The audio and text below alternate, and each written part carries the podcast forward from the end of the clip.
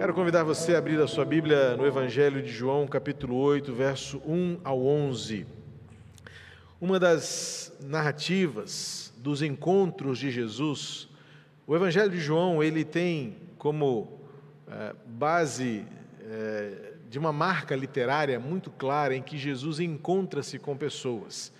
Não que nos outros evangelhos não haja esse relato de Jesus encontrando-se com pessoas, mas no Evangelho de João, especialmente, existem, existe uma forma amável do evangelista João descrever o modo como Jesus andou entre nós aqui na terra, fazendo com que o propósito de Deus fosse conhecido por meio de encontros encontrou-se com a mulher samaritana, encontrou-se com o leproso, encontrou-se com o coxo, encontrou-se ah, com religiosos da época, autoridades do sistema religioso de sua época. E alguns encontros realmente surpreendem pela forma inusitada, eu diria é, confrontadora com a realidade do seu tempo. Encontros improváveis, vamos dizer assim, porque uma pessoa esperada como Jesus era esperado, o Messias, o Rei, aquele que viria a sentar-se no trono do povo, esperado pelos religiosos, aguardado como prometido pelos profetas, mal entendido e interpretado por aqueles que esperavam a vinda do Messias, um homem simples, um homem que andou entre as pessoas e que escolheu começar a revelação do poder da graça de Jesus nos improváveis, certamente nos invisíveis de sua época, os marginalizados, os enfermos, os endemoniados, e neste caso do texto, a pecadora. Não mais pecadora do que todos aqueles à sua volta, e é este o grande confronto de Jesus nesse, texto. Não mais pecadora do que muitos de nós, começando em mim, que até podemos não praticar tais atitudes, desenvolver tais práticas como as que ela tinha e, pela, e das quais ela foi acusada, mas também tão indignos quanto ela, diante da santidade e do senso de justiça de Deus. Mas nesse texto encontramos uma das revelações que 1500, 1500 anos depois foi redescoberta por alguém que, lendo a Bíblia, percebeu o quanto a religião havia se distanciado da essência do Evangelho. Jesus não veio fundar uma religião, e é isso que, ao longo de dois mil anos, parece-nos que nenhum de nós ainda entendeu com clareza. E insistimos em expressar uma espiritualidade, até mesmo uh, atribuída a uma espiritualidade cristã, mas ainda muito arraigada, entrelaçada nos meandros de uma religiosidade vazia, estética, litúrgica, por assim dizer, e que algumas vezes continua distante na prática, na realidade, no confronto, na essência daquilo que encontramos no Evangelho de Jesus Cristo revelado nas Escrituras. E eu fico a pensar o quanto isso foi confrontador quando Martim Lutero, John Wesley, Calvino, Zwinglio e tantos outros que participaram daquele avivamento, como refletimos hoje pela manhã, foram confrontados com um sistema religioso de sua, de sua época tão distante daquilo que o Evangelho apresenta e mostra o Evangelho da graça. A reforma trouxe à tona a redescoberta do que ficaram definidos como os cinco pilares deste avivamento que a igreja viveu, a guinada, como eu disse hoje pela manhã, na sua história um desvio um tanto quanto brusco na trajetória, no seu caminho, uma curva aguda, fechada, para desviar-se de um destino de destruição, de trevas, para um recomeço. E Deus é um especialista em resolver recomeços. E nessas cinco afirmações, em que em latim se estabelece as bases deste recomeço da história da igreja cristã, em 1517, quando Martim Lutero fixou no castelo de Wittenberg as suas 95 teses, acompanhou como é, uma onda secundária, como uma repercussão, como um grande terremoto das ondas sísmicas que al alcançam locais distantes, chegando à França, à Inglaterra, à Suíça, e descobrindo-se literalmente dos vales distantes, montanhas e campinas, tantas outras milhares e milhares e milhares de pessoas que estavam sedentas pela palavra, esperançosas de aprenderem a viver somente pela fé, somente pela Escritura, somente por Cristo e nada mais, somente pela graça e somente dando glória a Deus e a mais ninguém. Sola fide, sola scriptura, sola Christus, solus Christus, sola gratia e soli deu glória. Só fé só a Escritura, só Jesus Cristo, só graça e glória somente ao Deus eterno, Senhor de todas as coisas. Foi a partir daí que a igreja experimentou um novo começo. E a graça retrata exatamente a maior de todas as formas de vermos Deus agir e revelar o amor, que é, na verdade, a verdadeira expressão da presença de Deus. Quando olhamos as Escrituras, de forma reveladora, confrontadora, destemida, eu diria. Quando nós permitimos que a própria Bíblia nos leia antes de nós a lermos, somos confrontados com o fato de que aquilo que chamamos de cristianismo hoje, em muitas evidências, afastou-se bastante daquilo que era a essência do que os próprios profetas anunciaram no Antigo Testamento: do amor, do cuidado, da misericórdia, da compaixão. Ainda que sem perder de vista o senso de justiça e santidade de um Deus glorioso, eterno, assentado sobre um trono único, mas ainda assim desejoso, por sua essência em amor, a dar a todos uma oportunidade de recomeçar. Esta é a história do próprio Antigo Testamento, em que Deus escolheu para si um povo e deu a ele incontáveis oportunidades de arrependerem-se, voltarem de onde caíram e recomeçarem. É por isso que a história do povo de Deus, registrada, por exemplo, nos chamados livros históricos, Josué, Juízes, 1 2 Samuel, 1 2 Crônicas, 1 2 Reis, mostram um povo vivendo altos e baixos, em que aproximava-se de Deus e desfrutava desta misericórdia, desta compaixão de recomeços afastava-se de Deus e colhia frutos amargos desta vida ah, distante, que ignorava a realidade de um Deus presente, sempre amoroso, sempre pronto a recomeçar. E aí vamos para o Novo Testamento e encontramos Jesus culminando esta revelação plena e perfeita de um Deus que nos ama por inteiro e por completo. Um Deus que nos amou mesmo estando ainda nós vivendo em pecado, como diz o apóstolo Paulo em Romanos. Mesmo quando éramos e somos pecadores, Deus ainda nos ama, e como diz o capítulo 8 de Romanos, nada muda o amor de Deus por nós. É bom lembrar que não há nada que possamos fazer que nos afaste do amor de Deus. E não há nada que precisemos fazer que torne este amor ainda mais poderoso, porque Ele é amor por completo e por inteiro. Mas o que esse texto em particular vai nos mostrar é que esta mulher conheceu na prática o que significa graça, que é a reforma mais profunda que Deus faz na vida de alguém. Como eu disse hoje pela manhã, e não preciso voltar a tudo, basta você acessar o culto da manhã para você compreender um pouco o que a reforma significa para nós e um dia que não pode ser ignorado, esquecido. O fato é que a graça de Deus revelada no Evangelho de Jesus Cristo retrata e confronta a gente com uma reforma que não foi estrutural, uma reforma que foi muito além da religiosidade. O que a reforma protestante resgatou foi a compreensão do sentido do amor de Deus, da graça de Deus. E não é demais falar mais uma vez e repetir tantas vezes quantas forem necessárias. A Igreja de Cristo precisa ansiar por uma nova reforma.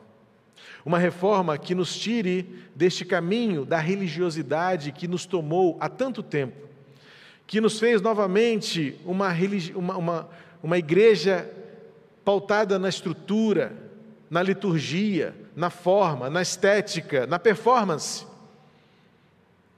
E tão dividida, tão separada, algumas vezes tão indiferente, tão voltada para si mesma.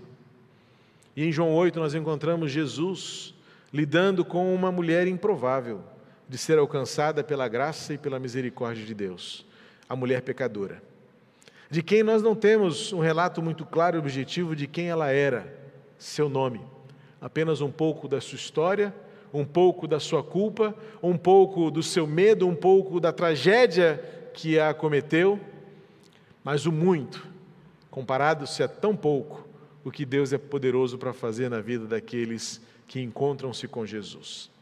Nesta noite, eu desejo que você redescubra, reencontre a graça, que é a mais profunda reforma que Deus quer fazer na vida de alguém. Diz assim o texto de João 8, vamos ler do verso 1 ao 11. Jesus, no entanto, foi para o monte da madrugada, voltou novamente para o templo e todo o povo se reuniu em volta dele. E Jesus, assentado, os ensinava. Então os escribas e fariseus trouxeram à presença dele uma mulher surpreendida em adultério. E fazendo-a ficar em pé no meio de todos, disseram a Jesus: Mestre, esta mulher foi surpreendida em flagrante adultério. Na lei, Moisés nos ordenou que tais mulheres sejam apedrejadas. E o Senhor, o que tem a dizer? Eles diziam isso tentando para terem do que o acusar. Mas Jesus, inclinando-se, escrevia na terra com o dedo. Com eles insistia, como eles insistiam na pergunta, Jesus se levantou e lhes disse: Quem de vocês estiver sem pecado, seja o primeiro a tirar uma pedra nela. Inclinando-se novamente, continuou a escrever no chão. Mas eles, ouvindo essa resposta, foram saindo um por um, a começar pelos mais velhos até os últimos, ficando só Jesus e a mulher em pé diante dele. Levantando-se, Jesus pegou, perguntou a ela: Mulher, onde estão eles? Ninguém condenou você? Ela respondeu: Ninguém, Senhor. Então Jesus disse: Também eu não a condeno. Vá e não peque mais. Há alguns detalhes nesse texto que muitas vezes podem passar desapercebido e que são muito importantes para nós compreendermos o quanto nós corremos um risco hoje de reatarmos nossas alianças com esta religiosidade vazia, litúrgica e injusta. O que me surpreende quando eu leio esse texto é que pode nos passar por descuido, o fato de que Jesus estava no templo. E foi para o templo que trouxeram esta mulher encontrada em flagrante pecado. Foi no templo que os homens apontaram os dedos para ela. Foi no templo que, naquele lugar, naquele contexto, as pessoas aproveitaram a oportunidade para, com dedos em riste, dizerem: esta mulher é pior do que nós. Mas foi no templo que Jesus operou o que para nós significa hoje o verdadeiro avivamento, quando olhou nos olhos de cada um daqueles que poderiam ser todos nós e dizer: Mas e vocês? Vocês realmente não têm pecado? A ponto tal de poderem levantar acusação contra ela, ainda que essas acusações possam ser validadas? Esse texto chama minha atenção pelo fato de que ele acontece dentro do sistema religioso, foi dentro do templo que aqueles homens trouxeram uma mulher para ser apedrejada. E com a boa e correta justificativa, está escrito na lei, a gente tem que cumprir. E Jesus lhes ensina que a partir deste tempo havia uma lei maior que revogava todo o restante para cumpri-los, não para anulá-los, como ele mesmo disse, está lá no Sermão da Montanha, texto este que exaustivamente refletimos sobre ele, Mateus 5, 6 e 7, no ano passado, em diversas oportunidades. Em que Jesus disse que, e deixou claro, eu não vim para anular, mas vim para cumprir. E agora ele está cumprindo a lei diante daqueles homens acusadores que oportunizam uma celebração, um encontro no centro, no cerne da religiosidade do seu tempo, para dizer: é aqui que nós vamos realizar e aplicar a justiça religiosa. Mas eles não entendiam que o lugar de adoração deveria ser, antes de tudo, um lugar de restauração. Esses homens entendiam que o lugar da celebração era o lugar do juízo, era o lugar da acusação, era o lugar do julgamento e, finalmente, da condenação e punição. Mas surpreenderam-se que ali estava a própria lei, a lei do amor, a lei da graça. E Jesus nos ensina nesse texto o que é a graça na prática, na vida de todos nós, pecadores. O texto nos traz uma lição também preciosa, que Jesus olha para aqueles homens e os confronta com a realidade deles. E vocês? Aliás, Jesus tinha um método de ensino muito próprio, em que ele sempre trazia as pessoas para o centro da reflexão e dizer: e vocês? Ele disse para os discípulos algumas vezes: o que vocês acham que deve ser feito aqui? O povo está com fome? A multidão está com fome aqui no monte, depois de tanto tempo falando? O que vocês fazem para matar a fome dessas pessoas? Quando Jesus quer saber o que as pessoas estão falando a seu respeito, em Mateus 16, ele pergunta para os seus discípulos: E vocês, o que, que vocês dizem que eu sou? E agora, diante dessa situação de julgamento, Jesus olha para aqueles homens e fala assim: Mas e vocês? O que vocês têm a ver com isso? Talvez o que Jesus estivesse dizendo àquelas pessoas era assim: E vocês? Será que algum de vocês aqui nunca teria também pecado com os olhos, com o desejo, com o coração, acerca desta mulher, ou quem sabe de outra mulher? Talvez a diferença mais gritante entre muitos de vocês e ela é que ela foi pega em flagrante e vocês ainda não. Mas Jesus faz com que aquelas pessoas acusadoras, aqueles homens com dedos em riste, por algum instante pudessem olhar para si próprios, avaliarem o coração e a mente deles, para reconhecerem-se tão pecadores quanto aquela mulher. Tanto que o texto mostra que, em silêncio, pouco a pouco, um a um, foram deixando aquele lugar, até que os últimos saíram e ficaram, segundo o texto, no versículo 9, só Jesus e a mulher. Os momentos mais preciosos da nossa caminhada de recomeço é quando ficamos sozinhos com Jesus. Porque de fato só Ele nos conhece, só Ele nos entende, só Ele nos vê e dele nada se esconde. Jesus não anula a consciência daquela mulher. Jesus não está, como diz a, a gíria dos nossos tempos, não está passando pano na culpa que aquela mulher pudesse ter. Apenas Jesus transforma o que era culpa e condenação, juízo, em compaixão, misericórdia, graça e um recomeço. A religião que operava o templo, que geria o culto, era naquele tempo, e quem sabe não tão diferente dos nossos dias, uma expectativa de purificar o contexto, de banir os, os, impuros, os imundos, como se qualquer um de nós tivéssemos condições de fazer alguma coisa em relação ao outro, sem que antes examinássemos o nosso coração e percebêssemos: eu também preciso da graça, eu também preciso da misericórdia.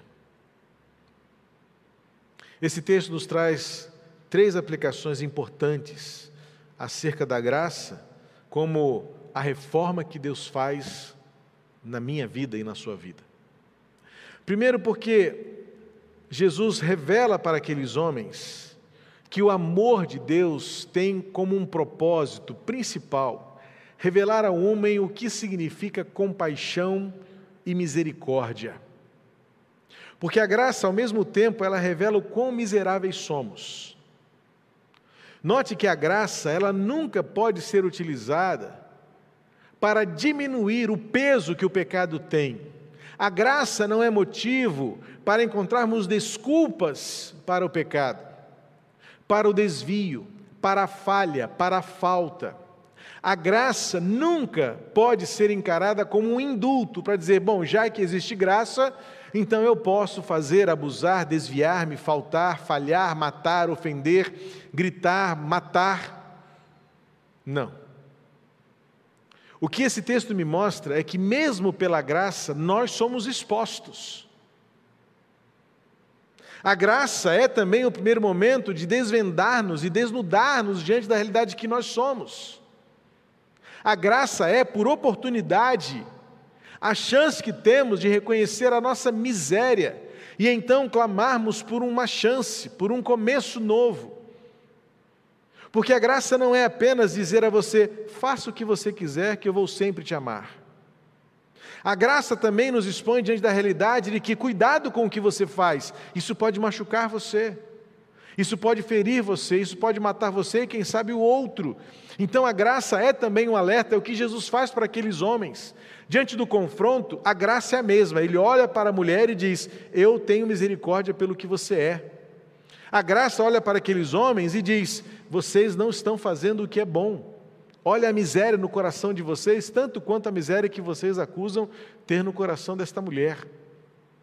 A graça, portanto, ela tem um alvo inicial e ela parte do princípio de que todos nós somos miseráveis. Mas ela se propõe a nos restaurar e o seu alvo é ministrar a misericórdia de Deus por nós. A graça revela, num primeiro momento, um sentimento de que todos nós cometemos erros e somos carentes, necessitados de uma nova chance. Alguém disse certa vez que todo médico tem o dever de curar, mas antes mesmo de curar, ele precisa aliviar e sempre consolar o seu paciente. De uma forma é, bastante precária. É isso que a graça faz conosco. A graça ela traz-nos a possibilidade de todos sermos restaurados. Mas antes que isso aconteça, a primeira ação que a graça realiza é acolher e dizer: você é aceito.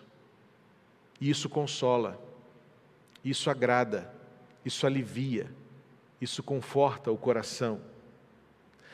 Aquela mulher, antes mesmo de ser curada, por completo, porque o final da história é que Jesus olha para ela e diz: Não peques mais, vá, sua vida recomeça a partir de hoje.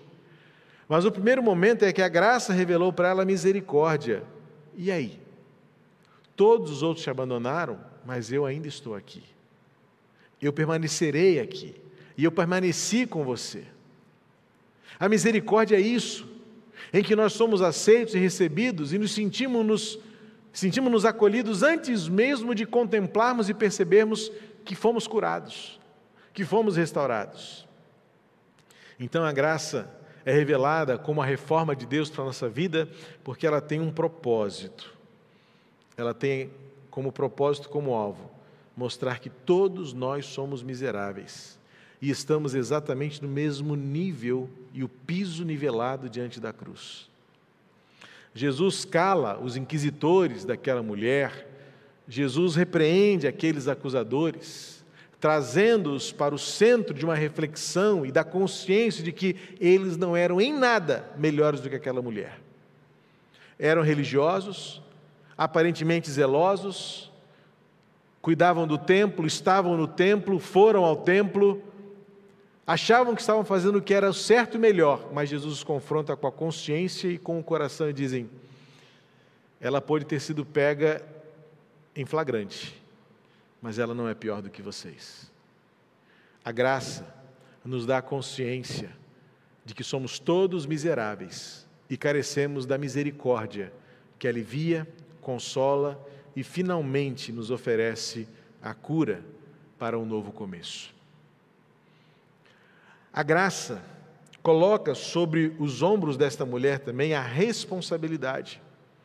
Porque quando Jesus diz para ela, despedindo-se dela, diz: Eu também não te condeno, vai não peques mais, atribui àquela mulher a responsabilidade de, a partir deste momento, fazer novas escolhas, restabelecer os padrões, reconstruir parâmetros, ressignificar a sua vida em que ela deixaria de fazer o que fazia e mudar o seu jeito de ser a partir do encontro com a graça.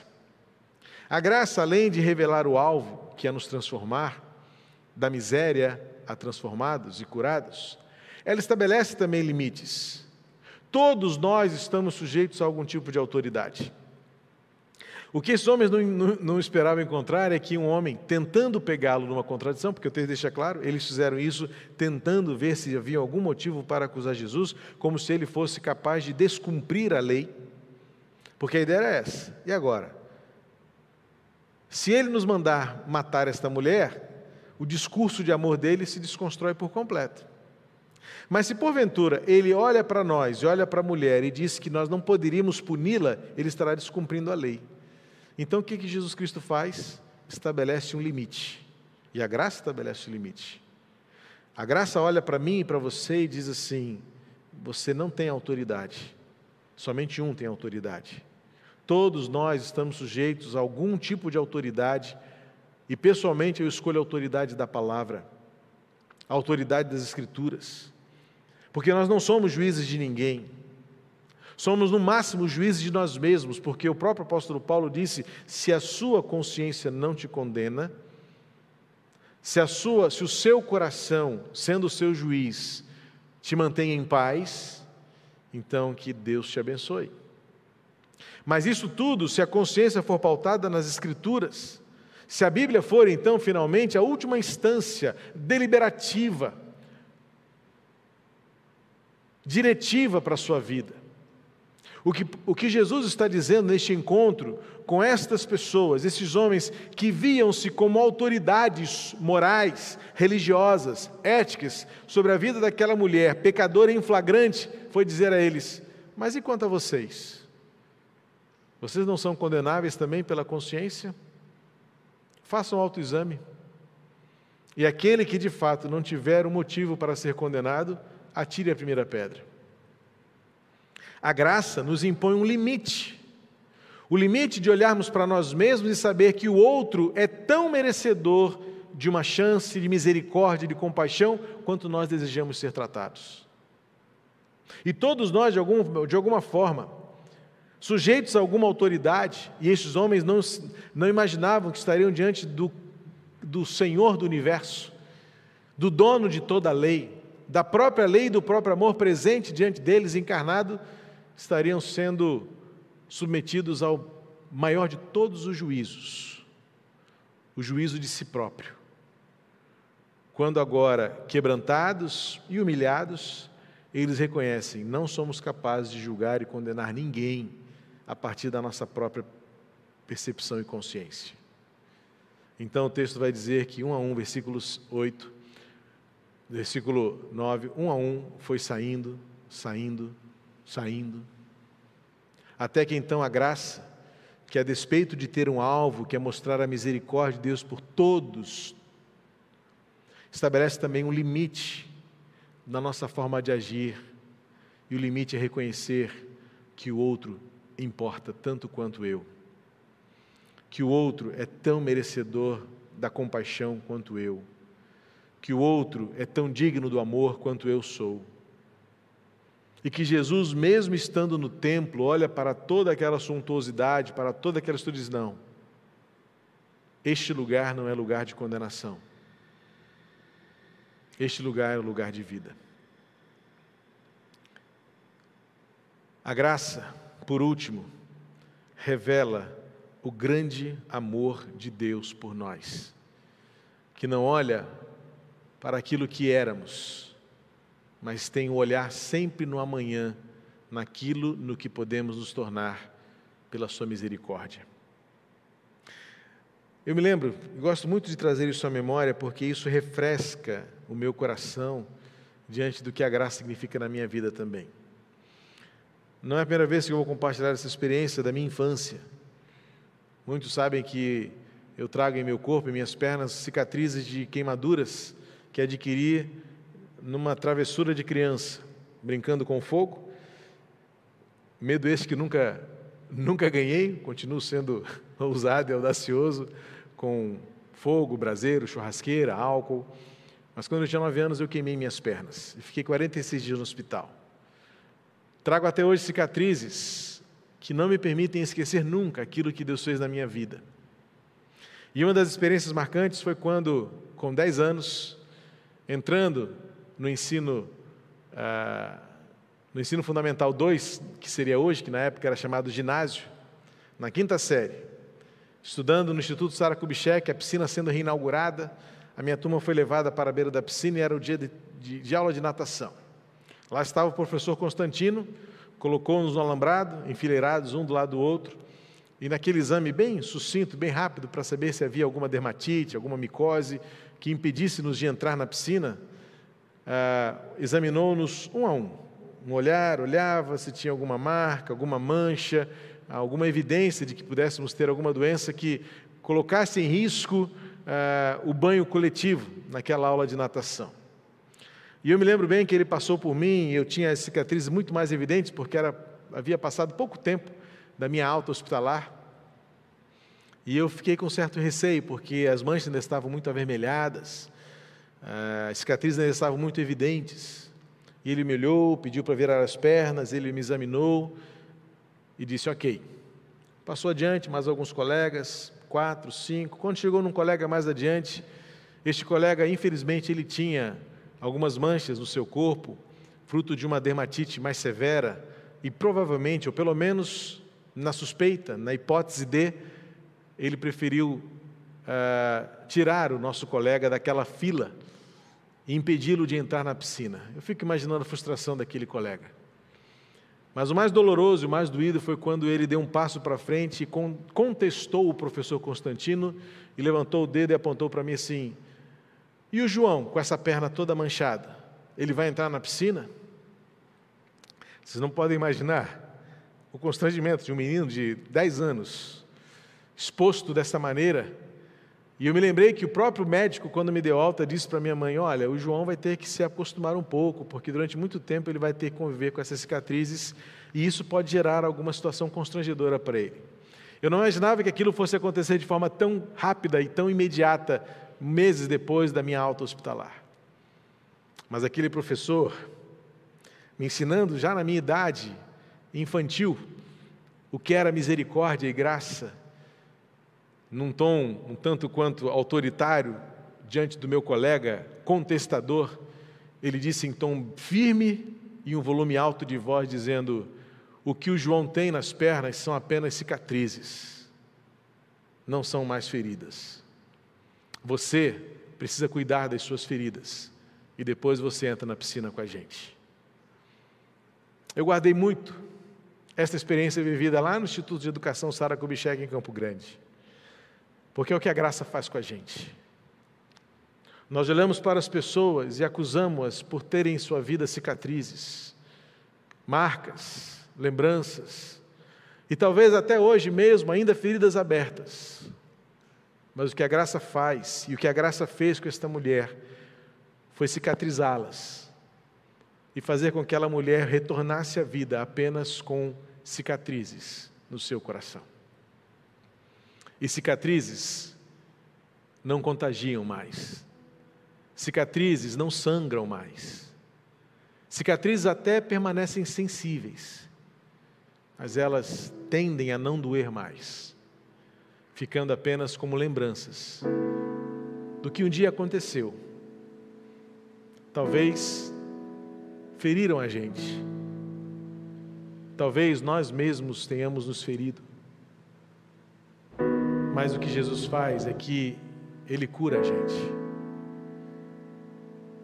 O que a graça trouxe para nós de presente foi a possibilidade de continuarmos vivendo, mesmo sendo pecadores, mas agora restaurados e desejosos de não pecar mais termos um viver diferente, apegados a Jesus, desfrutando do amor, recomeçando tantas vezes quantas forem necessárias. Vai, não peques mais. A sua mudança de vida, suas novas escolhas, seus novos caminhos retratarão e revelarão que não há mais condenação. Faça escolhas Escolha um viver, tome caminhos que retratem um novo começo. diante de grande miséria, prevalece a enorme misericórdia de Deus. A graça, a graça é a principal reforma que Deus faz na vida de alguém, que revela compaixão, que estabelece limites e que nos faz alvos do amor de Deus, que nos acolhe, nos recolhe em seus braços e diz: Eu sararei as suas dores, curarei as suas feridas e você viverá novamente. É isso que Jesus faz conosco, é isso que Cristo faz com você. Eu gostaria de convidar você, onde quer que você esteja, talvez aqui conosco ou em casa, a refletir e olhar para dentro de você mesmo. Quantas vezes nós nos postamos diante das pessoas como aqueles homens, que no afã de mostrarmos-nos religiosos e zelosos com aquilo que nos foi revelado como lei, policiamos, acusamos, condenamos outros. Mas quando nós vivemos na graça e pela graça, o nosso olhar se torna compassivo, porque nós olhamos primeiro para nós mesmos e encontramos-nos tão miseráveis quanto qualquer outro diferente de nós. A graça revela que somos miseráveis e carecemos da misericórdia. A graça estabelece limite em que somente um é capaz de julgar, condenar ou libertar o Senhor do universo, aquele que morreu na cruz por nós, Jesus Cristo. E a graça, finalmente, ela reforma a nossa vida. Ela nos faz novos e direciona o nosso viver para novos caminhos, restaurados, cicatrizados, que não doem mais, que não nos expõem mais, mas que nos dão um novo começo. Escolha Jesus. Escolha encontrar-se com Jesus. Aceite a graça que Jesus nos dá, que acolheu você, recebeu você e agora coloca você num caminho reformado, reconstruído, recomeçado. Pai querido, em nome de Jesus, completa esta palavra no coração de cada um, como falaste ao meu coração e restaurarás no coração de cada um, na medida do que precisam, misericórdia, autoridade, amor, recomeço. Pai querido, manifesta sobre nós esta graça, esta graça maravilhosa que nos alcançou, que nos acolheu, que nos regenerou, que cicatrizou nossas feridas e que nos possibilitou mergulhar na vida no Espírito na vida abundante, na vida plena de esperança, fé e de amor. Obrigado porque tudo isso é revelado pela tua palavra, confirmado pelo teu Espírito Santo e vivido por nós nos dias de hoje. Ajuda-nos, ensina-nos, restaura-nos, recomeça o nosso viver todos os dias, por graça, em nome de Jesus. Amém. Vamos louvar?